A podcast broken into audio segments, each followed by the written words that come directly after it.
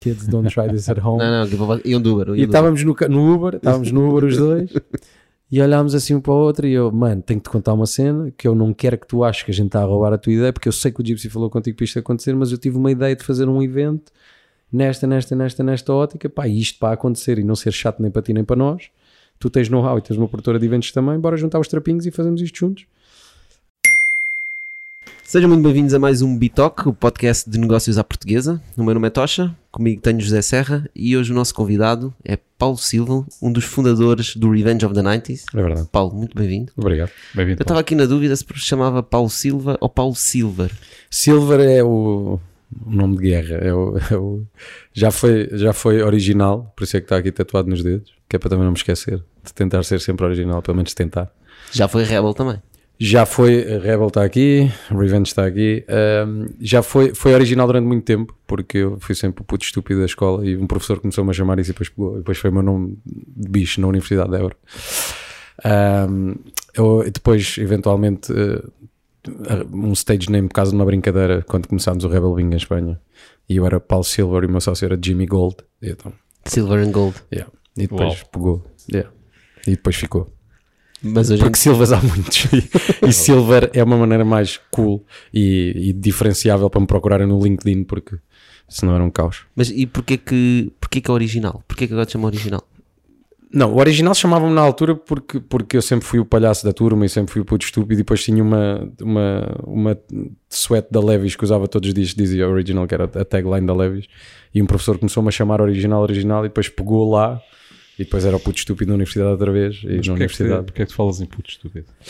Porque nunca fui. Porque, pá, porque era sempre o puto que era expulso da sala de aulas, e Ok. porque era sempre o palhaço, e porque estava sempre no teatro, e porque estava sempre na- a fazer e inventar coisas e trazer coisas. Pá, Era um bocado o que sou hoje em dia, mas hoje em dia faço dinheiro com isso. Portanto, está-se bem. Achas que, que essa rebeldia foi importante para o teu percurso como empreendedor? Yeah, yeah, completamente, completamente. Foi isso que me fez estar aqui hoje. O facto de, ser sempre um inconformado e um curioso e um.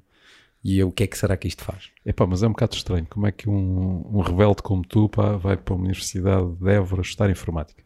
Eh, vai, mas não acaba, não é? Sim, Pronto, safaste- vai. Safaste dessa. Uh, porquê? Porque eu, eu sempre adorei, eu sou um geek mesmo gigante, eu adoro a tecnologia. Tipo, cheguei a um ponto da minha vida que não há mais gadget que eu possa comprar, então a única coisa que me resta é comprar um Tesla, que vai ser para a semana, e, e que é o que eu acho que é o, o The Ultimate Boy o Toy. Cybertruck ou o Model 3? O Model 3 Cybertruck já está encomendado, cá de ser daqui a dois anos quando sair, uh, mas, mas já, eu acho que a Tesla é.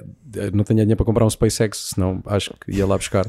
eu adoro, eu adoro aquele gajo e as ideias todas dele, o Neuralink e tudo, eu sou obcecado pelo Elon. Então estamos alinhados. Yeah.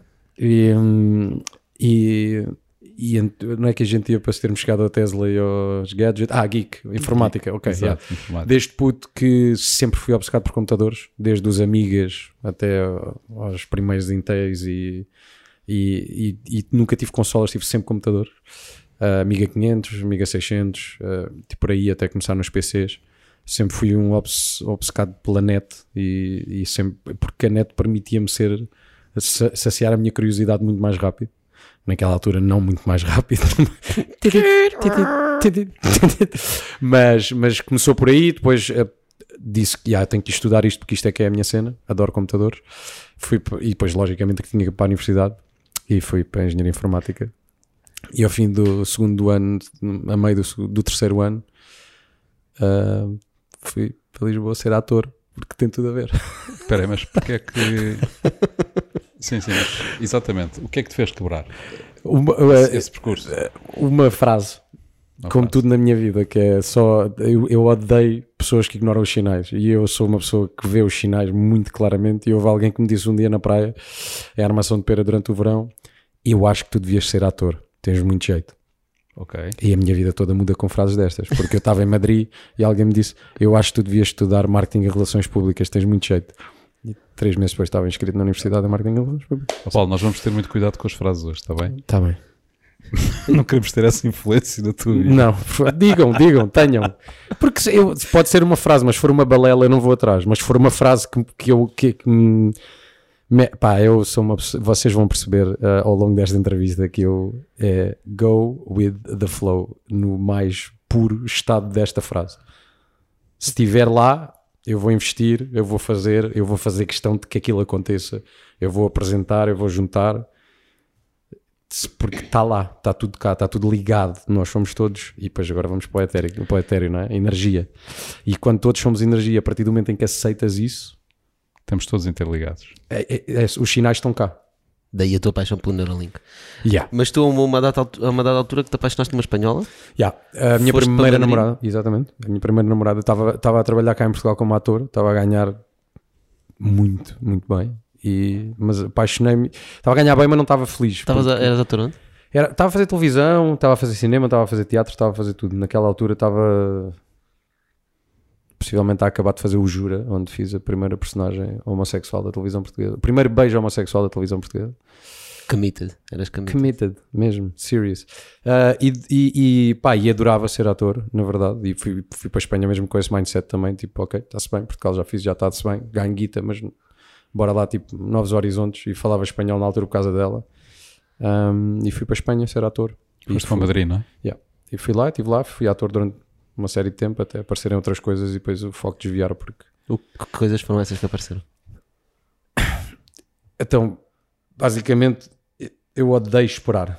Eu tenho um grande problema. Eu sou bem impaciente. Não, não, é, não é impaciente, porque eu quando tenho que esperar pela coisa, mas eu odeio ter que esperar a não fazer nada. E então o a não fazer nada fez com que eu tenho tantos tempos mortos que, ponto número um, estudar shiatsu e daí esta história todas as energias e etc, etc, que foi aí que o meu mundo das energias se abriu e comecei a perceber um bocadinho mais o que é que isto era. Ah, e depois, ah, no processo, estava a estudar shiatsu em Madrid e estava a gravar em Portugal e estava a fazer oito voos por mês para conseguir fazer as duas coisas. Um, e quando acabei de fazer isto tudo, alguém me disse: ah, Paulo, falas idiomas, tinhas bué da jeito de vir trabalhar para outros colegas dos amigos meus. E eu, pois tinha, e fui. E pronto, e fui ver aquele puto que está na rua a dar flyers, que era um chupito. Era Foi eu. aí que nasceu o Chupito. Yeah, e daí uh, a ir para outra discoteca porque falava cinco idiomas e, e- e conseguia comunicar com mais pessoas do que o resto da malta, então obviamente que a performance ia ser melhor. Convidaram para ir para outra discoteca, para outra, para outra, seis meses depois. estava- Eras RP no fundo, não é? Era RP, de RP passei a, a chefe de equipa, a gerir equipas e daí eh, de começar a dar flyers, a ser dono de duas discotecas, foram seis meses. Uau. E, e a partir de, e aí tinha dois negócios em Madrid. E como é que isso aconteceu em seis meses? Pá, porque, lá. porque, quando, porque não importa seres hiper qualificado, importa é trabalhares mais com os outros e eu fazia isso. Eu era o primeiro a chegar lá, era o que estava, era o último a sair de lá, era o gajo que dava mais flyers e depois comecei a perceber que o negócio existia e que havia amigos meus DJs cá em Portugal que eram incríveis e que podia levar para a Espanha e que conseguia juntar as tribos e metê-los a comunicar uns com os outros. Criei um micro-evento. Esse micro-evento correu muito bem. Comecei a criar outro evento na sala pequenina da discoteca, que metia mais pessoas do que os que estavam na sala grande. E às tantas ele disse: Bora trocar. Passei para a sala grande. Às tantas ele disse: Queres ser meu sócio no projeto? E eu Sim. E às tantas os sábados basaram e ele disse: Bora abrir os sábados também. Porque a a discotecas, ok, não, não era dono físico do brick and mortar, era dono daquela sessão que gera dinheiro, que é quem faz dinheiro. A gente alugava a sala ao, ao dono do prédio e as sessões eram nossas e, o, e ele convidou-me para a primeira, enchia aquilo de pessoas, convidou-me para a segunda, começou aí também, era o que nós fazíamos diferente, era já automatizar festas, isto já vem, todo o meu percurso vem por causa- porque já começava aí com, essa, com essas ideias Portanto, de começaste a formar-te. a noite tinha que ser muito mais do que só um DJ e pessoas a olharem para a frente de palco, então começámos a tematizar e a criar experiências e isso fez com que mudasse ali o paradigma da noite em Madrid e depois toda a gente começou a fazer aquilo e depois o Rebel Bingo quando vem porque pá, isto lá está, a gente, lá está isto se eu começar aqui a demoramos horas, mas muito rápido uh, tiro férias, vou para a Croácia uh, conheço um casal de ingleses que eventualmente me convidam para o casamento deles e como tenho de esperar 8 horas no aeroporto e eu odeio esperar, fui até Londres fui a uma, disco- a uma discoteca, fiquei melhor amigo do dono em 8 horas que tive em Londres e do fotógrafo, eh, ainda hoje sou o amigo do Scott Whippy, eh, que não vai estar a ouvir isto, mas pronto, out para ti. Eh, e, e entretanto, quando voltei para Madrid recebi um convite do Facebook do fotógrafo daquela noite que eu decidi ir porque estava à espera de um avião 8 horas em Londres que me convidou, porque naquela altura quando convidavas, convidavas a tua lista de amigos toda e convidou-me para para um evento que ele ia fotografar que se chamava Rebel Bingo e a partir daí the rest is Rest history history. porque pronto, eu era ator, aquilo era um evento, eu estava a fazer eventos, aquilo permitia-me ser ator e criar os meus próprios eventos Levámos para lá, perdemos dinheiro na primeira, perdemos dinheiro na segunda, porque estávamos a fazer à segunda-feira, porque também queríamos, achávamos que íamos mudar ali a sensação, somos bué da cool, fazemos eventos à segunda quando ninguém faz. Pois pronto, desistimos disso e fizemos à quarta e na quarta escutamos e na outra assim escutamos, escutamos, escutamos, pois O que é que fazia o Rebel Bing, exatamente? o Rebel Bingo era uma ideia boa da lógica que toda a gente sempre teve, que é teres uma rave e meter as pessoas a jogar bingo lá no meio. Ok. Litera- literalmente, uma rave com bingo e prémios. Uma rave com Bing. Yeah.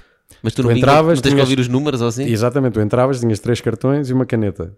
E a caneta supostamente era para escrever nos cartões, só que as pessoas adoravam escrever, Escrever umas nas outras. outras pessoas, claro. E então aquilo criava uma série de interações que não eram normais numa noite. Então cria-te aquele buzz do o desbloqueador de conversa, não é? Escrevendo nos bracinhos e nas mamocas e nos rabinhos e no coisa, e a malta adorava aquilo e era um bocado aquele back to innocence, que, que era um bocado o marketing que a gente também usava para, para levar àquele sentimento primário eh, e que as pessoas adoravam e que era super raw. E no meio de uma noite de música eletrónica havia um show central no palco durante duas horas em que tinhas duas meninas com muito pouca roupa a fazer rimas porcas com bolas de bingo onde a malta se ria muito e apontava. Depois, quando faziam linha, ganhavam pá, um fato de sumo insuflável, um piano para tocar com os pés. Chegámos ao ponto que, claro que isto depois escalou, escalou, escalou. 20 e tal cidades em Espanha, 9 cidades em Portugal, Londres, ah, 12 cidades em- na, na UK, ah, Nova York, Los Angeles, São Paulo, Rio. Estive a ver um ano no Brasil a fazer isto. ah, e quando escalou, permitiu-nos ter sponsors e começar a fazer coisa. Houve um aniversário que oferecemos uma moto, para tu perceberes. Ah, Brenda de, de Desperados na altura. Espetáculo. E c- como é, que, como é que tu lidaste com esse crescimento? Porque na verdade nunca tinhas lidado com um business, se calhar a esse nível, Pá, não nunca é? tinha ligado, lidado com nada, tanto que essa foi a empresa que faliu, porque, claro, tínhamos três pessoas a fazer festas e de repente tinha uma empresa em mãos que faturava centenas de milhares de euros por mês e, e que não fazíamos ideia o que é que era cash flow, break-even, PNLs, custos fixos, nada. E então estávamos a gerir uma empresa à padreira, era dinheiro na conta, era dinheiro por todo o lado, era Pá, pois em Portugal a ASAI achou que a gente estava a gerir um círculo de jogo ilícito, prendeu-me no Porto, Ah, o Rebelinho em Portugal acabou e o siphoning do dinheiro acabou, que era o dinheiro que estava aí de Portugal para a Espanha, que estava a alimentar os custos fixos da empresa de Espanha. Quando acabou esse dinheiro, o dinheiro, as centenas de milhares de euros estavam na conta começaram e foi não, temos que saber gerir uma empresa, mas já, too late. Tu- Depois aconteceram mais dois ou três percalços lá que eventualmente levaram a empresa a fechar, que não foi só a parte financeira. Ah, Mas olha, é interessante, Paulo, como é que tu conseguiste escalar isso tudo? Ou seja, é é preciso equipa, não é? fomos contratando e contratando e contratando. Esse é o erro. Ou seja, o, o escalar até foi bem. Se não tivesse acabado o dinheiro de Portugal, até se calhar aprendíamos na estrada a gerir uma empresa e depois até íamos redondear os custos fixos. E aprend- naquela altura era contrata maior escritório, contrata mais duas pessoas, manda-me vir a melhor internet. Agora que temos uma equipa. Ah, pá, era tudo assim, porque havia dinheiro. Mas ninguém sabia gerir uma empresa. Seja, havia- quando isto aconteceu em Espanha, já tínhamos a empresa em Portugal e felizmente os dois sócios da empresa em Portugal tinham um bocadinho mais de know-how. E ao acontecer aquilo lá também, que eu acredito que errar é fixe, e ali naquele caso continua a ser fixe porque aprendi com o que aconteceu ali para não acontecer o mesmo em Portugal e em Portugal depois disparou. Portanto, foi go with the flow. Subir o negócio com o Go with the Flow, não é? Yeah. Mas é, Mas continua a ser. Foi com isso que aprendeste e decidiste da próxima vez que fosses fazer uma coisa ia ser diferente. Fazer bem, yeah. depois cá em Portugal contabilidade organizada e finanças e, e um financeiro e essas coisas todas e começámos a fazer as coisas bem, de raiz. Começámos a criar a New Sheet na altura que foi a primeira empresa e depois um, onde eu dizia que nós somos um, um bocado atípicos e não somos atípicos, mas eu acho que atípico dentro de uma microempresa pensar como pensámos na altura e como continuámos a pensar que foi se o nosso departamento é tão bom e há outras pessoas a querer, porque é que este departamento não há de virar uma empresa quando se pagar a si próprio? Que eu acho que é o, que, uma, o que é que fazia a New Sheet? fazia produção de eventos e depois tínhamos um departamento digital que era muito bom e criámos a One Punch. Depois tínhamos um departamento de design muito bom e criámos a Black Cross. Depois tínhamos um departamento de booking muito bom e criámos a WAM. E depois as empresas foram crescendo assim e hoje em dia são seis empresas, Sete? todas criadas, sim, são, é a holding e seis, mais três que estão a incubar dentro de- da estrutura agora para serem, lá está, marcas, departamentos que vão ser empresas. Mas se calhar voltar um bocadinho, um bocadinho atrás, eh, essa tua experiência de, de, no fundo, fazer da paixão um negócio, não é? Uhum. Eh, há muitas pessoas que começam assim. isso. Qual qual é o conselho que tu darias a alguém que, que, que estaria num caminho semelhante? É, para já, passa por aquilo que eu disse, que é não ter medo de errar, do errar só vem um aprender. Claro que ali naquele caso, vários fatores aliaram-se, eu, eu disse, se fosse só ter parado de ir o dinheiro e tivéssemos corrigido financeiramente, acho que a empresa tinha voltado, mas aconteceram duas cenas gigantes na Espanha, que as salas reduziram de lotação, depois tivemos um problema com um promotor que nos enganou, levámos um processo gigante de 40 mil euros, basicamente a- empresa aí, teve Paulo. que fechar. Eu estou-te a dizer é, eu adorei, hoje em dia olho para trás, na altura se calhar não adorei, mas hoje em dia adoro errar, e acho que esse é o conselho que eu daria às pessoas, é não terem medo de errar. Mas se, se aprenderem com os erros Claro, melhor, exatamente, não é? porque if you win, you learn, if you, if you lose, you learn, and, e corrige. Eu, eu digo sempre... Mas temos diz- aqui a oportunidade de dar conselho a alguns para eles não errarem com os erros. F, A. É arriscar, falhar e afinar. É, é- acho que esse é o segredo de tudo o que eu faço. É como nós não temos medo de errar e como errar nunca, pá, se for uma cena catastrófica, sim. Mas por norma, 98% das vezes é um erro que é mega fácil de corrigir e da próxima vez ser um bocado melhor e da outra ainda melhor e aí já está perfeito e já estás com um negócio. Mas para isso tens que ser uma pessoa eh, muito crítica relativamente àquilo que tu fazes. Porque as pessoas que não são críticas relativamente àquilo que fazem acham que estão sempre certos e vão voltar a errar e vão continuar a errar e vão se afundar, não é? se levares 30 pontapés no rabo e não souberes que aquilo era um erro e que tens de corrigir, aí então não há nada a fazer. Mas acho que, mas acho que passa muito por, por planear para começar, que eu acho que é o erro de muita gente hoje em dia, que é o facto de não terem tools e de quererem ter tools a mais do que realmente precisam para dar o primeiro passo. Ah, e eu acho que se deve arranjar as tools suficientes e o know-how suficiente para dar o primeiro passo e depois continuar a construir a partir daí. A malta tem a mania de construir logo o negócio todo e pensar numa estrutura toda e como é que vamos fazer isto. Quando estás a falar em tools, Tools é o que é que precisas para montar o teu negócio. ok. Para começar a montar o teu negócio. E depois começar. Queres, qual- queres abrir um canal de YouTube? Tens, possivelmente toda a gente que estiver a ver isto e que estiver a pensar, ah, eu estava a pensar em abrir um canal de YouTube. Tens tudo em casa para fechar este podcast agora mesmo. Espero que não, porque ainda temos mais coisas para dizer. Mas para fechar este podcast agora mesmo e começar o teu canal de YouTube. Tens um telefone que te grava e não precisas de mais desculpa nenhuma. Também disse isto no vídeo meu, que é não, mas falta-me o shotgun e o ring light e tenho que arranjar uma imagem fixe para meter no canal do YouTube e tenho que criar um Instagram e, tenho, e, é, e é tal história. Não, tu tens que fazer um conteúdo para começar a ganhar vida, para começares a ganhar following e depois, quando meteres o conteúdo, que vão ver 10 pessoas e que não vão estar à procura do teu Instagram, crias um Instagram com um print screen do podcast, já arranjaste um logo, começas a fazer as tuas redes e começas a ganhar. Ou seja, toda a gente, na verdade, tem as ferramentas para começar, só que como perdem muito tempo a pensar em como é que eu vou executar isto até ao ponto de um milhão de followers, em vez de pensar em como é que eu ganho os meus primeiros 100, É demasiado planeamento em vez de ação, basicamente. é, planear para começar. É depois falhar e aprender e fazer melhor. Mudar. Parece que tu dizes que preferes ter, ter ao pé de ti doers e não thinkers. Prefiro ter pessoas que façam do que pensem demasiado. É o perfeito exemplo isso, disto. é? É? fazer, não pensar. Ou seja, é pensar, como é óbvio. Temos que pensar todos, todos os duas pensam. Mas é agir. Mas os que pensam demais demoram demasiado tempo a reagir com uma coisa que se metesses cá fora e fizesses, aprendias. É, é um bocado como a história do aprende-se é a fazer, não é? Que é aquela coisa que sempre ouviste desde criança e que eu apliquei isso na minha vida ao extremo. Mas, mas é a verdade é essa: se não meteres conteúdo cá fora que tu achas que está bem ou não está bem, o que vai acontecer é que isso nunca acontece, nunca veio cá para fora. Portanto, só na tua cabeça é que há Nunca um fica. pensamento crítico e não há, um- não deixas aquilo respirar, aquilo não vive, aquilo não sai. Fazes um evento, ah não, vou fazer um evento que vai ser assim, nananã, pá, pá, pá, pá, pá, pá, pá. não, vais fazer um evento com a ideia inicial que tiveste e vais ver o que é que o teu público vai reagir ao teu evento e onde é que tens que melhorar. O nosso primeiro grande evento para 8 mil pessoas, bem, levámos pontapés na boca de todo o lado. Mas nós, graças a Deus, quando começámos a fazer os eventos, tivemos uma ideia gira que era bora meter toda a gente que vai aos nossos eventos dentro de um grupo, mas só quem foi ao evento é que pode ir lá para dentro. E depois bora comunicar com eles para ir melhorando e adicionando coisas que eles querem ver. E naquele dia, depois, depois daquele evento, foi uma enxovalhança dentro daquele grupo. E a gente apanhou tudo, tudo, tudo, tudo, tudo e dissemos: malta, obrigado pelo feedback. Próximo evento, nada disto vai acontecer. No próximo evento, eu não fui ao grupo dizer então, malta, como é que foi gostar? Não. No próximo evento, quando o evento acabou, toda a gente que tinha criticado foi ao grupo dizer obrigado pelo vosso profissionalismo, isto estava ótimo, isto estava incrível, isto estava ótimo, isto estava incrível, isto estava... Porque nós. No fu- eu acho engraçado o que estás a dizer, porque no fundo tu estás a dizer no real aquilo que se fala muito em startup bullshit, eh, termos como MVP, o Minimal Viable Product, ou Market Fit. No fundo é exatamente o que estás a dizer. Exatamente. Então MVP, o teu MVP é começar uma coisa, antes de fazer grandes planos, faz o base, testa, marca de fit, é percebe se as pessoas gostam ou não. Yeah. E vai Trabalha a ideia e vai adaptando. Portanto, à medida que tu vais evoluindo o, o negócio, o projeto, seja o que for, vai vendo o que é que os teus clientes querem, né?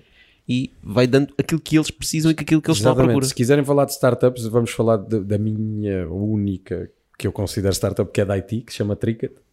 Ah, a Tricket vem de uma necessidade gigante, como todas as minhas empresas, de uma necessidade gigante do grupo, ah, que era termos uma plataforma de bilhética que correspondesse a todas as nossas necessidades, porque nenhuma plataforma do, do mercado o estava a fazer. Tu querias ter uma equipa de RPs a vender bilhetes para ti e tinhas que imprimir mil bilhetes, dar 10 a cada um, depois ligar, Zé, quantos vendeste? Manel, quantos vendeste? Maria, quantos vendeste? Apontar, duas semanas depois ligar outra vez, nunca tens essa noção. Nós queremos fazer uma plataforma online que nos permitisse, e o MVP foi um Excel. O nosso MVP um Excel fazia contas. E que- ferramenta. e que os RPs iam preenchendo. E nós víamos em real time e aquilo calculava comissões e calculava números e sabíamos quantos bilhetes é que estavam vendidos. Incrível. Daí a descobrir a Brisk, que são os meus sócios da Tricat hoje em dia, que tinham uma solução pré-feita para o mercado dos eventos uh, corporate, de, de palestras e assim, que eles faziam a IM Share, não sei se vocês se lembram que era um, um evento de, de data management. Um, e eles desenvolveram a, a aplicação para eles próprios porque a Eventbrite não fazia aquilo que eles precisavam. E então havia eles com um, um MVP, meio, com meio MVP e eu com meio MVP. Eu disse: Olha, nós temos aqui duas coisas que se a gente juntar, não há ninguém no mercado.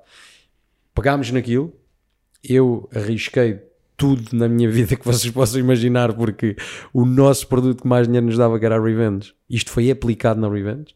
Na primeira Revenge o sistema crashou e a nossa sorte foi que só estávamos a fazer bilhética, não estávamos a fazer bilhética e cashless, porque aí tinha acabado com a minha vida.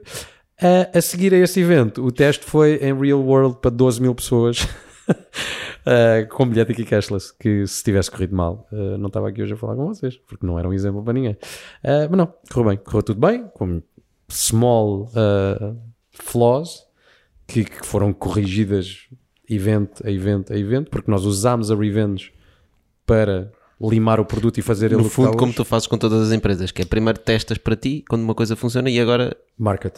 vão para a marca. A, a cena boa Já da foram? Tricket é que não tive que. Não, é- não.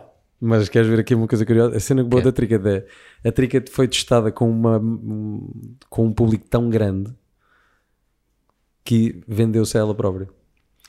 Eu já trabalhei. nó- os nossos clientes são a nós, a EDP, ah, todas as discotecas de Lisboa, ah, o Grupo Siva, ah, um festival na Madeira, um- o, clientes, nomes que tu nem queres imaginar, Galp, cenas de sorri tabaqueira. Que eram patrocinadores. Não.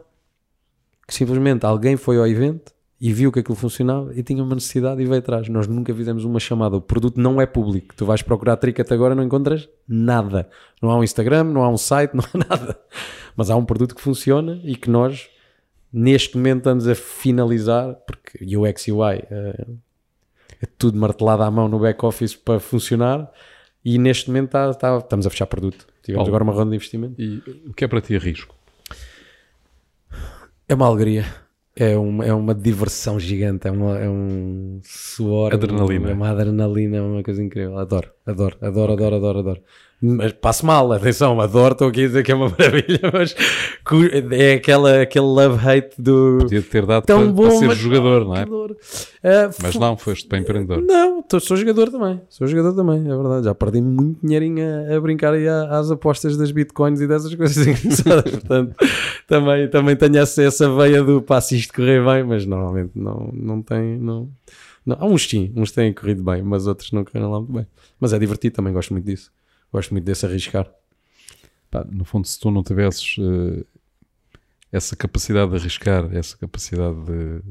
Go for it. Yeah. é? Um dos meus sócios Epá, diz: se não provavelmente não fosse o Go for it, isto nunca. Se não fosse eu a chegar ao escritório e dizer tive uma ideia, agora temos que fazer isto e é daqui a duas semanas. Muitas das ideias que a gente tem hoje a dar dinheiro não- nunca teriam acontecido. Porque eles eram, não, bora fazer o plano de negócio, PNL, bora perceber aqui se temos coisa. Agora estou curioso. Isso condiciona de alguma forma as pessoas que tu escolhes para a tua equipa? Condiciona e faz-lhes a vida muito negra. Atenção, eu já aprendi a melhorar bastante isto que vos estou a contar, mas também tenho noção que se não fosse isto, a gente não dava onde está hoje. Mas também não procuras pessoas que te equilibrem nisso? Procuro pessoas que Ou- ou só- percebam a ou só linguagem. pessoas? Percebas, procuro pessoas que percebam a linguagem que nós falamos dentro do grupo, porque é uma linguagem muito específica. É, uma, é uma linguagem muito, muito específica e não é. E, e- e este crescer eh, não, não, são, não é tudo rosas, ou seja, mandas tiros ao lado, pessoas que realmente não fazem fit na empresa. Mas o, o que é que tu queres dizer com linguagem muito específica? É em termos da linguagem da ação? A linguagem no sentido... Em termos da linguagem da ação, em termos dos processos, em termos da maneira como nós fazemos as coisas, para já o onboarding é uma coisa que não está muito bem trabalhada na minha empresa, que é uma coisa que nós estamos a, a- sempre e mais ainda agora. Um, porque quando tu vens de fora, ou tens mesmo o ADN das pessoas que estão ali a trabalhar, ou conheces alguém, ou já és consumidor, uh, ou, é, ou é muito complicado apanhar o barco, porque o barco está sempre a 200 a hora e, e nós temos, pá, honestamente, estamos, é, uma, é uma fase que a gente está a passar agora que é arranjar mais pessoas de estratégia e planeamento para pensarem. Eu acho e que eu era- estou a sair muito também do- da posição de, de, de- de estar sempre com a mão na massa, ando a fazer esse trabalho há um ano, para estar mais cá atrás a pensar long term estratégia e até os cursos que ando a fazer e tudo isso é muito Era um bocado nesse sentido a questão do que o José estava a fazer, que era exatamente perceber tu agora estás a tentar rodear, agora que já cresceu, não é? Uhum. Chegou a um determinado patamar, estás a tentar trazer pessoas a- para a equipa que equilibrem um bocado esse teu lado mais rebelde e se calhar tragam alguma cultura de empresa Sim, e beber delas, adaptar à nossa cultura e formar e desenvolver as pessoas que já lá estão para terem melhores processos e melhor qualidade de vida.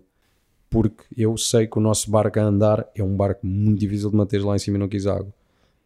E eu tenho essa perfeita noção, pá, alturas mesmo, tipo hardcore lá na empresa, que é tudo em overdrive e arrebentar e depois, depois é calma. Agora em novembro tivemos, eh, em dezembro dezembro e janeiro tínhamos 40 e tal eventos a acontecer ao mesmo tempo com uma estrutura de 34 pessoas. 34 na New Collective e depois as outras vão ajudando nas áreas onde, onde eh, in- acaba por... Pá, e é muito complicado. Sempre sem estratégia, sem processo e sem... eh, temos os nossos, que, que são válidos, mas não são perfeitos nem eficientes ao nível que eu, agora que sei, quero que seja. Mas repara, mas isso significa que eh, tens que aprender a lidar, pelas características do teu negócio, tens que aprender a lidar com sazonalidade, não é? Sim. Porque tu tens, eh, tens negócio todo o ano, mas tens Dois, dois, três critical points. é. Exatamente. Portanto, ou seja, tu tens que adaptar a estrutura da tua empresa Uhum. para que ela consiga lidar com isso sem que isso seja um ónus, sem que isso seja um ónus muito forte em termos financeiros, Exatamente.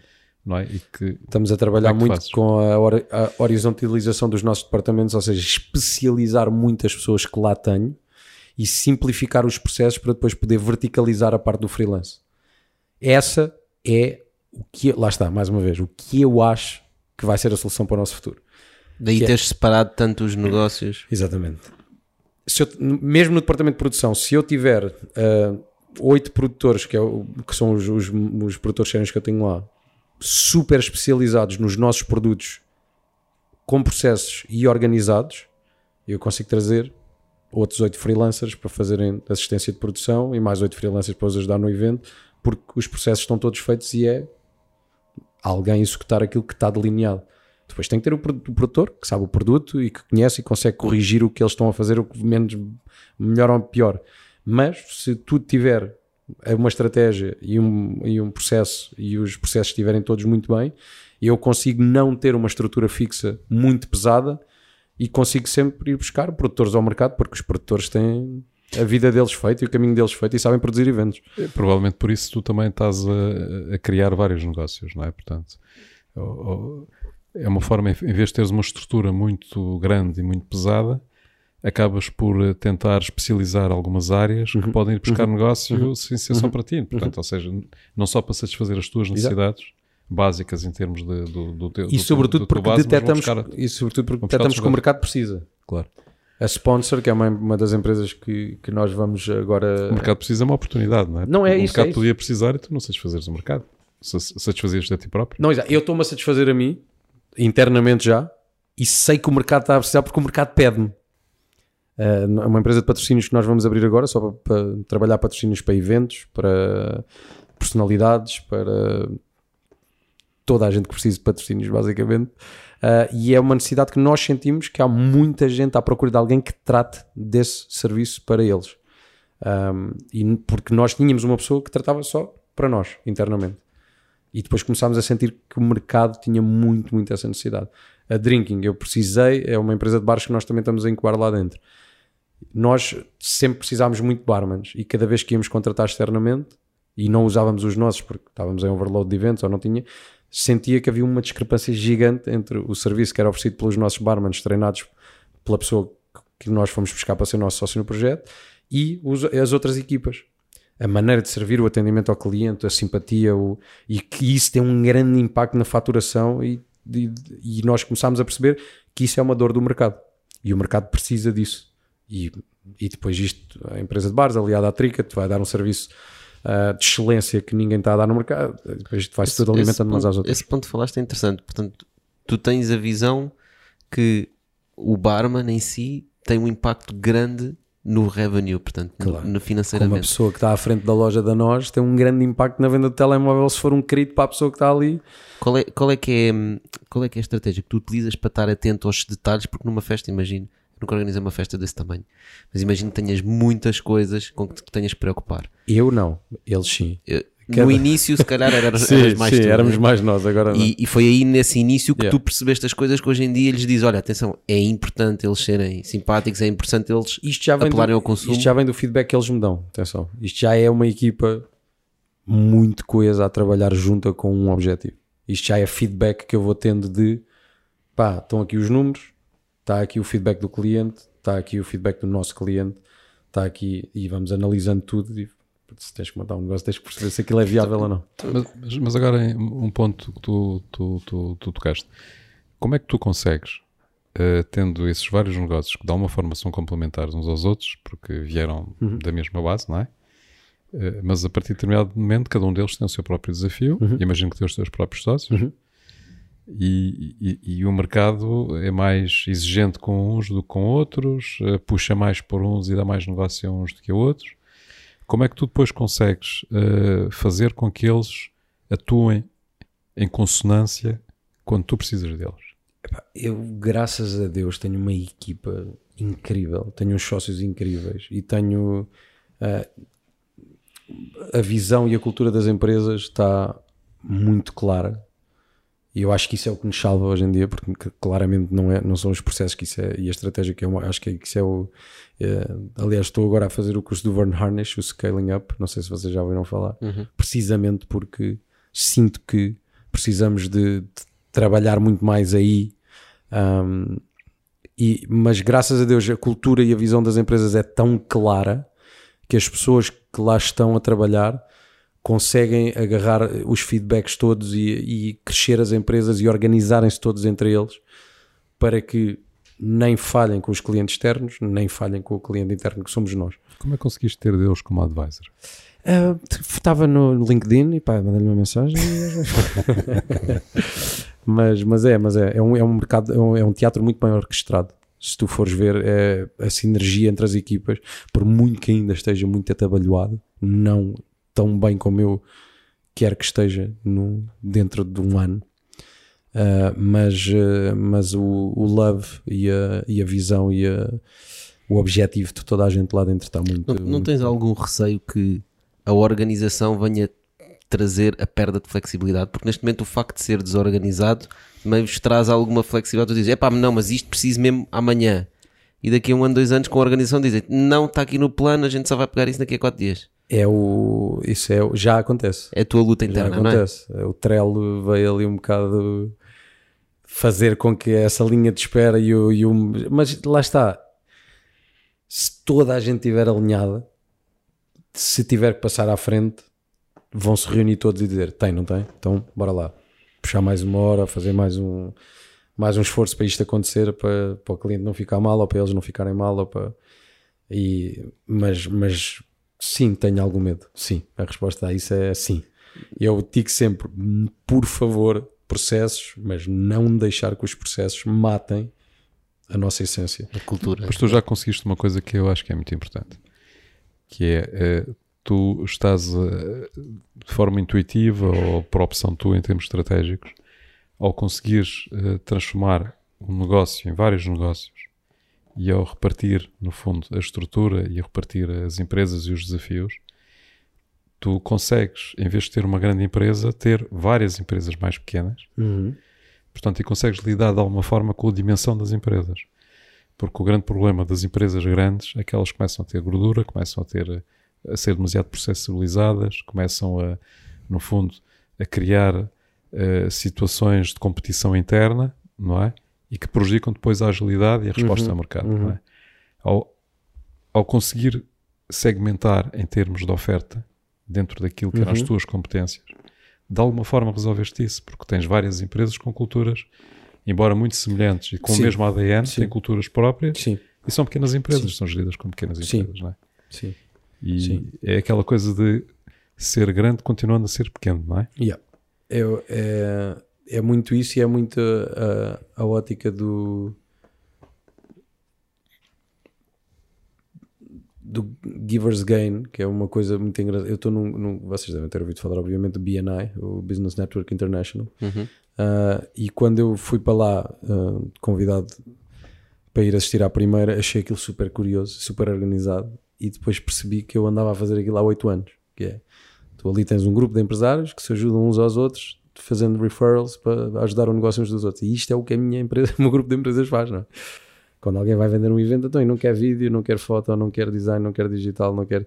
E, e- e nós, quando, comece- quando eu comecei a perceber isso, nós começámos a posicionar-nos como uma, uma solução única de um account, uma fatura, seis serviços. Uh, que no mercado corporativo é o que toda a gente quer porque, e permite-me ser mais competitivo porque os preços são internos, não tenho que fazer um markup a nada e acabamos por nos estar a dar uh, negócio a todos e, e o cliente só tem que passar uma fatura no final do dia, falar com uma pessoa e isso para ele é muito bom. Mas este o Mas facto- cada empresa tem os seus vendedores. cada empresa tem uh, os, seus- os seus departamentos, os seus vendedores, tudo. Mas todos vendem os Mas serviços para- uns dos outros. Mas uh, vende os serviços sem nenhum interesse ou tem comissões, por exemplo? É uma coisa. como é que tu maior parte, maior parte das vezes é sem, é sem, sem comissões, é mesmo para se ajudarem umas às outras. Ok. É o sentido de pertença ao grupo. Mas né? quando dá para fazer markup, obviamente não. Toda a gente gosta de ganhar dinheiro, não é? Mas, mas não é uma obrigatoriedade, objetivo. não é, um, não é objetivo. Olha, queria saltar aqui um bocadinho para, o- para o Revenge. O teu parceiro André Henriques disse uma vez que o nascimento do Revenge foi uma história bonita. Foi uma história boeda bonita. Queres contar um bocadinho como, Quero. é, que- como é que foi Envolve história? álcool, ah, portanto fica sempre muito mais bonito. Ah, então eu, te- eu tenho muitos, ah, muitas das minhas ideias nascem em dois sítios, ou de um sonho ou a tomar banho na banheira. Isto é mesmo, mesmo a mais pura das verdades. E ahm, a Revenge foi um sonho. Diz na banheira, tomas sempre banho de banheira ou tomas de É, chuveiro? é chuveiro, é chuveiro, é sempre chuveiro. É, tipo, é assim debaixo d'água, tipo a água a correr. Não sei porquê, mas as ideias fluem a uma velocidade que eu tenho que ter o telefone ao lado e graças a Deus que há a prova d'água para apontar as ideias, para não me esquecer depois. Mas é, é um processo criativo muito, muito agir. Quando eu estou preso com alguma coisa, vou tomar um duche. É, é estúpido, mas é verdade. Ah, e, e, a, e a Revenge foi ao contrário, foi um sonho. Ah, eu, nós, temos, nós produzimos ah, os eventos da M80 a nível nacional. E eu fui ver e achei que brutal, tem um mercado, tem um tem, tem, Um concept, tem é? um conceito que é DJs com vídeos, mas isto podia ser muito mais. Porque eu fazia o Rebel Bingo e aquilo na minha cabeça era um, um crossbreed entre aquilo e o Rebel Bingo, era um revenge, porque ia acontecer um show de palco destas a destas horas, com isto a acontecer, com uma banda, nananana. e aquilo bateu-me de tal maneira que eu, eu tinha ido levar o meu irmão, que o meu irmão estava a produzir na altura, não tinha carro, e quando estava a voltar eh, para Lisboa, a minha cabeça estava non-stop, non-stop, non-stop, non-stop, e quando cheguei liguei ao meu sócio e disse, tive uma ideia, e o evento deveria ser assim, assim, assim, assim, assim, assim, assim, Um, e ele disse, pá, brutal, eu já há muito tempo que ando a pensar que se vi fazer uma cena dos anos 90, nananana, bora avançar. A gente começou a desenhar os dois o evento, tarará, fomos falar com o nosso terceiro sócio, Ah, e o André era ah, agenciado da UAM, ele é DJ. Ah, e ele há uns anos atrás tinha tido uma coisa que era o Let's Control the 90s. E quando fomos falar com o meu terceiro sócio, ele diz: pá, ontem tive uma reunião com o André e disse-lhe a ele que íamos recuperar o Let's Control the 90s. E eu, ei, ele agora vai pensar que a gente está a copiar a ideia dele, nananana. pá, vamos ter que falar com ele e vamos ter que juntar isto. Numa noite, o André estava a tocar e a gente estava lá e estávamos perdidos de bêbados. E eu lembro-me, estávamos a bazar porque alguém ia dar boleia a alguém, perdidos de bêbados, atenção, kids don't try this at home. Não, não, iam do Uber. E estávamos no, no Uber, estávamos no Uber os dois, e olhámos assim um para o outro e eu, mano, tenho que te contar uma cena que eu não quero que tu aches que a gente está a roubar a tua ideia, porque eu sei que o Gypsy falou contigo para isto acontecer, mas eu tive uma ideia de fazer um evento nesta, nesta, nesta, nesta ótica, pá, isto para acontecer e não ser chato nem para ti nem para nós. Tu tens know-how e tens uma produtora de eventos também, bora juntar os trapinhos e fazemos isto juntos. Ahm, daquela conversa a um, a um jantar no mítico Ocaldas, ah, que é O Ocaldas. o Ocaldas, aquele restaurante mítico, pagas 12 euros e é comida e bebida à descrição. Ah, vinho bom e aquelas coisas todas. Ah, Cascão. Uh, junta- decidimos juntar um grupo de idiotas, porque era uma coisa que nós já tínhamos esta cultura no, no, no Rebel Bean, que era quando queríamos a inventar alguma coisa, convidávamos uma porrada de amigos idiotas e juntávamos toda a gente numa casa e comíamos e bebíamos e tínhamos ideias. Toda a gente ia mandando e fazendo brainstorm. Um, e juntámos uh, 12 macacos no, e uma macaca, a Coca, que ainda hoje trabalha comigo, um, num restaurante e toda a gente começou a disparar ideias, ideias, ideias, ideias. O Vestia, que é diretor da Semi Road, às tantas estávamos cá fora a fumar cigarros, não se pode fumar lá dentro. Disse, pá, um nome giro era Revenge of the 90s. Pronto, e ficou o nome. Depois voltámos para dentro, continuámos a ter ideias ridículas, super megalómanas. Se eu te disser que já Tipo fizemos tudo, o Tipo que tinha. Tipo, é pá, vamos ter o João Baião um dia na cena. Que foi, esse por acaso foi cumprido há pouco tempo. Vamos ter o Santa Maria, que foi cumprido no segundo aniversário. Ah, vamos fazer as coisas acontecerem em palco desta maneira, ou isto ou aquilo. É pá, isso vai ser um bocado complicado. Vamos meter um kit em cima do palco e entrar. Fizemos duas toneladas de carro em cima de um palco, entrar de trás do palco para cima do palco para 12 mil pessoas. Ia ser o Michael Knight lá dentro, mesmo. Um carro, um kit mesmo. Pá, e todas aquelas ideias estapafúrdias que a malta tipo vai, hoje é para sonhar, inventa e tal.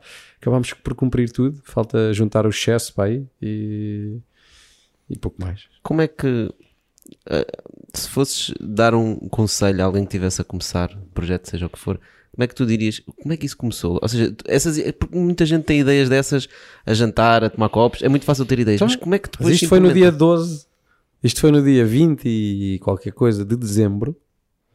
No dia 11 de janeiro estava a acontecer o primeiro evento esgotado em 3 dias para 500 pessoas. Porque nós idealizámos, já temos a ideia, estruturámos para fazer. Is it gonna work? I have no idea. Nunca, nunca fizemos um ensaio, nunca fizemos nada. Era eu e o André em palco. E chegámos ao Lontra, não sei como é, pá, não sei, sei, havia, uma, havia, havia, havia, e há, por isso é que o negócio funciona, uma grande fome de anos 90, metemos, escolhemos, pá, aí 11 pessoas, nenhuma era RP, que também nos deu uma, uma credibilidade no mercado a falar sobre um evento que ia acontecer dos anos 90, eram 500 bilhetes, escutou em 3 dias, chegámos lá, montámos uma banda que ainda hoje existe, que é o Santa Manel, juntámos quatro músicos e dissemos, olha, queremos que uh, o registro seja por aqui, eles criaram o show deles, Uh, eu e o André criámos o nosso, Uh, tínhamos licença até às 4 da manhã, a festa era suposto ir até às 6, Uh, vamos para lá, abrimos às 11, às 11 e meia estava a casa ao barrote, malta mais velha, não tem nada para fazer, vai para lá. Uh, começámos a fazer aquilo acontecer com as nossas ideias, ter uma Playstation, ter uma Mega Drive, ter uma Nintendo na entrada, umas decorações muito fajutas, porque aquilo na altura ainda não, ainda não tematizávamos nada, umas lonas que o Miguel tinha, que o André e o Miguel tinham, que tinha sobrado do, do Let's Control the 90s, Uh, a, a decoração perfeita que era uh, o Lontra, que é uma sala que não é decorada desde os anos 90, portanto, luzes estragadas por todo o lado, bola de espelhos sem espelhos, portanto, estava completamente na década. Uh, fizemos aquilo, foi acontecendo, acontecendo, acontecendo. De repente, eu e o André acabámos o show, estou no meio da pista, acendem as luzes e eu, mano, fecharam-nos a festa. Vou correr para o palco, chego lá, o que é que aconteceu? Eles, nada, são 6 da manhã, temos que fechar, temos que ir embora. A festa passou em 30 minutos. Foi- cruzeiro. E toda a gente que estava lá dentro sentiu o mesmo, foi incrível. Porque foi tanta novidade e, ainda acontece muito a toda a gente que vai ao Revenge pela primeira vez ter esta noção de- da viagem no tempo ser mesmo super, porque, porque é muito intenso, o show é muito intenso, trabalha muito marketing sensorial, que depois a partir daí, depois de fazermos a primeira vez, percebemos onde é que aquilo estava a espetar facas nas pessoas e fomos lá e porramos a faca assim mais um Mais bocadinho longe. Ah, e trabalhámos muito o marketing sensorial, que é uma coisa que eu acho que inventámos. Ah, podemos ir aí tentar perceber se existe alguém ou digam vocês aí nos comentários. Mas nós começámos a trabalhar todos os cinco sentidos no nosso evento, a partir do momento em que tu compravas um bilhete e o bilhete diz-te absolutamente nada, tu não sabes onde é que vai ser o evento. Uh, ou Certo, seja, que era sala secreto, secreta, né? exatamente. Ainda hoje fazemos eventos para 12 mil pessoas com localização secreta. E eu vendo 12 mil bilhetes e ninguém sabe onde é que vai ser. Olha o nível de confiança que as pessoas têm em nós. Uh, e, e, essa, e essa, esse, esse, esse não saber, esse, cria-te um bocado aquela, Expectativa, aquela ansiedade. expectativa e aquela ansiedade de quando eras puto e fugias pela janela ou fazias merda e não contavas aos teus pais, não é? E aí começa a nossa viagem sensorial e depois ah, o bilhete era uma disquete antigamente, hoje em dia é uma pulseira com uma disquete, nesta altura é uma pulseira com VHS, ah, que já te dá um estímulo visual, já te vai buscar mais memórias, chegas à entrada e tens uma menina a dar-te petazetas para lá dar, entras à frente e vais tocar nas máquinas e nas arcades, o tato, Uh, começas a ter o estímulo visual dos visuais todos que estão a passar no LED Wall dos anos 90. A seguir levas com a música e a frase mais dita é: Mano, lembras desta? Que fogo! E é isto, este estímulo todo faz com que tu realmente viajes no tempo. Realmente tu sentes-te outra vez com 16, 17, 18 anos e a viver aquilo como tu vivias antigamente. E esse é o segredo da Revenge of the 90s. Claramente. Qual é que é a vossa taxa de recorrência? São, são pessoas que recorrem novamente e novamente às festas? ou- Sim, sim. Ou há muita sim, gente nova? Sim, há muita gente nova, há muita gente nova, é engraçado. Ah, eu, eu diria, pela- agora que vamos para a segunda tour, eu diria que temos ah, 50-50. Pô, Ultimamente, quando eu pergunto, metade da, eu pergunto sempre quem é que já veio uma Revenge of the Night, as pessoas lembram, quem é que nunca foi, Ah, porque eu de, deixei de apresentar os shows todos que nós, estávamos, que nós montámos, nós temos nove produtos. Ah, e agora só apresento, já nem o mercado corporativo, só quando é mesmo preciso, porque já não há mais MCs. Só faço a tour da Revenge mesmo. De resto, estou mais a concentrar nas funções de CEO. Ah, Paulo, a falar nisso, eh, estás-te a concentrar mais nas funções de CEO, tu não tens receio que com, com as tuas novas preocupações que estás a ter e que já falaste várias vezes, não é? Em termos de. Epá, que são uma resposta Uhum. em termos de gestão de- do projeto e do crescimento do projeto. Não tens receio de perder essa frescura de rebeldia? Como é que tu. Como é que lidas com isso e como é que tu. Então, olha, a semana passada fui ah, apresentar um evento para OutSystems, saí às 3 da manhã, acordei às 10 da manhã, fui para uma reunião na Small, estive a trabalhar o dia todo, depois de ter estado a trabalhar o dia todo no outro dia. Ah, às 10 da noite fui para. ah, não foi Pipe Drive, foi outro cliente corporate qualquer, apresentei outro show. Um, fui dormir e no outro dia acordei, eh, estive a responder a e-mails, estive a fazer a minha vida, arranquei para Beja e fui apresentar um show em Beja. Portanto, acho que isso é bastante rebelde só em si, portanto acho que a rebeldia faz-se manter cá. Ah, pá, mas é, ui, pá. Mas é porque acho que não, acho que não. Não, Não tens esse. não. Não, tens esse. Acho que se se for embora, o, o lado do CEO também vai perder, portanto acho que não pode ir. Acho, o, do- o CEO da Goldman Sachs é DJ no Tomorrowland, para quem não sabe, portanto, porque é que eu não posso ser apresentador em palcos e continuar a gerir empresas? I don't know. Ok. You can be whatever you wanna be. Certo. Tu dás muita importância à energia, não é?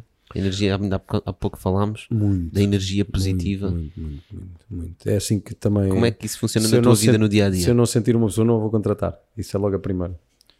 Ah, tenho uma terapeuta holística que me acompanha, que é a minha melhor amiga por acaso. Ah, e, Uma e- terapeuta holística? Yeah. Isso é o quê? É uma pessoa que faz reiki. Explica lá isso. Pá, não- é melhor não irmos por aí. porque vamos entrar para um mundo que vai tudo a começar a chamar maluco. Portanto, ficamos, pelo- ficamos pelo reiki. Pela energia. Ah, pela energia. Reiki é professora de yoga e é, tem, tem uma, uma visão muito ampla de, do que é que nós somos e de como é que nós ah, passamos por este mundo e de onde é que nós vimos. Vou deixar isto por aqui. Ah, e, hum, e, sobretudo, é uma, uma grande amiga e uma grande terapeuta sem, sem selo. Porque já foram lá, sei lá, mais de 20 amigos meus ter com ela e muitos chegam lá, estão 3 horas a falar, não, nem, nem reiki há. Ela é só esta pessoa, tu sentas-te à frente dela e só queres desbobinar. Um, e, e ela ajuda muito nas tomadas de decisão porque, eu- porque eu confio muito nela e na visão dela que não tem nada a ver com negócios, mas que, que- que ela sabe coisas que as pessoas não sabem e que nunca falhou acho que nunca vai falhar. E, e então ela cu- cuida de mim nessa parte também, na parte energética e no reiki e na, e nas, e na minha saúde eh, astral. E depois eh, eu tento cuidar da minha saúde física uh, fazendo keto, que é um estilo de vida que eu sigo. Não, não como hidratos, só como gordura e proteína. Um, e tentando ir ao ginásio, que vou tentar retomar agora em janeiro, porque não tem sido fácil. Em janeiro é quando toda a gente retoma, né? Yeah. Não, uh, não, eu falhei no início do ano porque foi uma época muito conturbada depois as coisas acalmaram um bocadinho, consegui voltar outra vez. Agora tenho tentado bastante hardcore a levar a Tricket e porque estamos numa ronda de investimentos e levar a, a, a New Collective e estar a tratar disto tudo. Não tem sido fácil, mas agora quando acalmar tudo. Como é que tu lidas com, falaste de investimentos, como é que tu lidas com investidores? Se vierem adicionar, bora. Smart money só. Não aceito dinheiro para. Nunca precisei de dinheiro, nunca. Mas tu vais, vais de encontro eles, vais à procura de investidores? Neste, nunca, tenho, na- em todas as empresas nunca uh, me financiei, nunca tive investidores, nunca nada. Uh, tudo dinheiro nosso, arriscado super conscientemente do que é que íamos fazer, começando pequenino, crescendo tudo. Uh, a Tricket é um negócio completamente diferente que precisa de dinheiro para escalar rápido.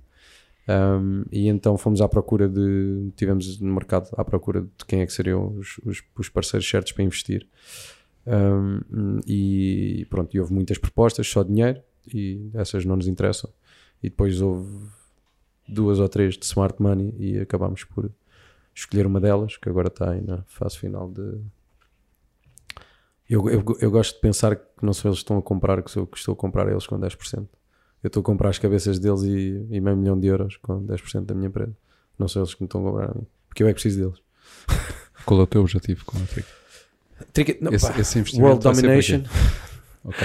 Ah, o investimento é para, para- lá está para fazermos public launch do, do- da plataforma para acelerar o desenvolvimento do UX e do UI para hum, fecharmos isto tudo e começarmos a concentrar no desenvolvimento da plataforma para estar pronta para ir para o mercado internacional no terceiro quarter de 2020 inserção hard launch num mercado internacional soft launch noutro Uh, e depois continuar e possivelmente levantar outra ronda para, para- para acabar a internacionalização. Porque nacional é, é incrível. a- nacional, e lá está, eu acredito que internacionalmente, porque não há ninguém a fazer. Há, há muitas pessoas a fazer o que a gente faz, mas não há ninguém a fazer o que a gente faz. Ou seja, há muitas empresas que fazem individualmente coisas que nós fazemos. Uh, há coisas que nós fazemos que ninguém faz no mercado garantidamente.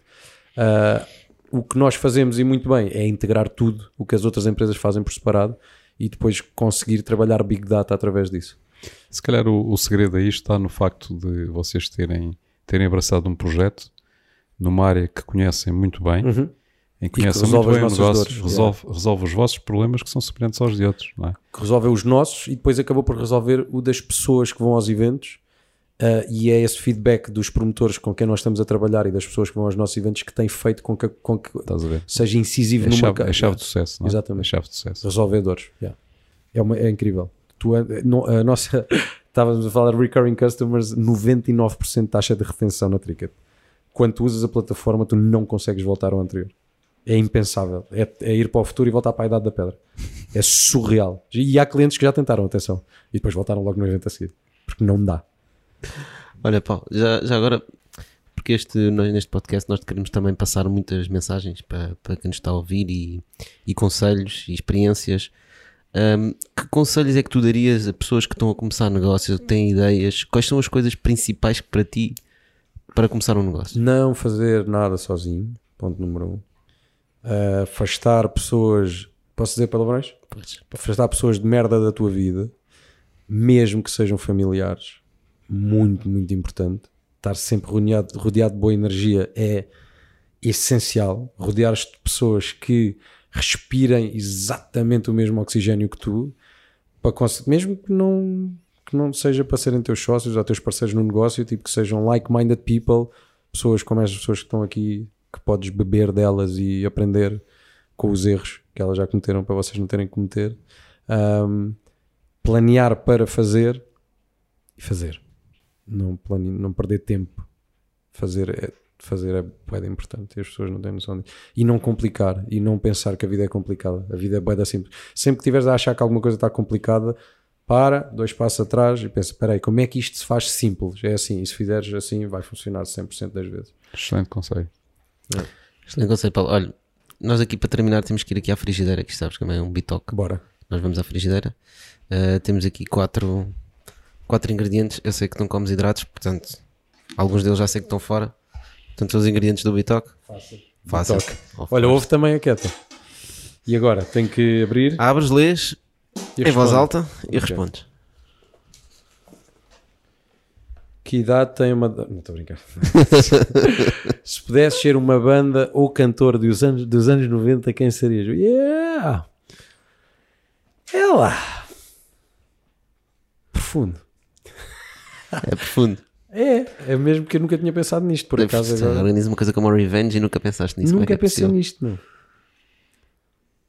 Ei, uh, Ser Spice Girls. pá, possivelmente.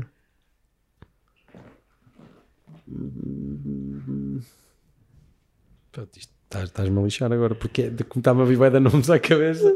E eu Então, podia ser este, mas, mas- Pode ser mais pá, um. Podia ser o Bon Jovi, que eu acho que ele teve uma vida boeda louca. Porque ele viveu mesmo a life ali, aquele rockstar lifestyle mesmo. De um lado, não é? Depois também podia ser algum dos Backstreet Boys, porque aquilo também foi giro ali naquele, naquele, naquele mundo. Ahm, mas se tivesse que escolher mesmo alguém assim de cabeça, possivelmente escolheria Will Smith. Will Smith?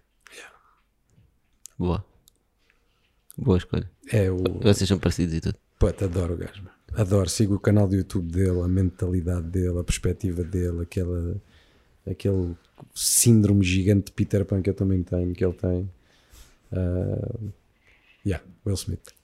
Excelente. Obrigado, Paulo. E ele foi um cantor de merda, pessoal, atenção. Não- Mas teve, teve duas ou três músicas icónicas, não é? O, o Man in Black, e o Welcome to Miami, e o- essas coisas boas. Mas depois, depois enquanto pessoa, de facto, yeah, portanto, às vezes nem sequer é. ah, nem sequer é- não tem sempre a ver com o conteúdo. Não tem a ver com o resu- nem sempre tem a ver com o resultado. Exatamente. Excelente, Paulo. Muito obrigado. Pessoal, Obrigado. o Bitoque volta para a semana, já sabem. Nós estamos na plataforma onde estás a ouvir. Subscreve, dá um like, partilha com alguém quem achas que isso possa ser útil. Eh, é isto que, que nós queremos passar aqui: é mensagens para ajudar as pessoas a serem melhores empreendedores, melhores fazedores, melhores tudo. E estamos de volta para a semana. Paulo, obrigado mais uma vez. Obrigado, eu. Foi um prazer. Obrigado, Paulo.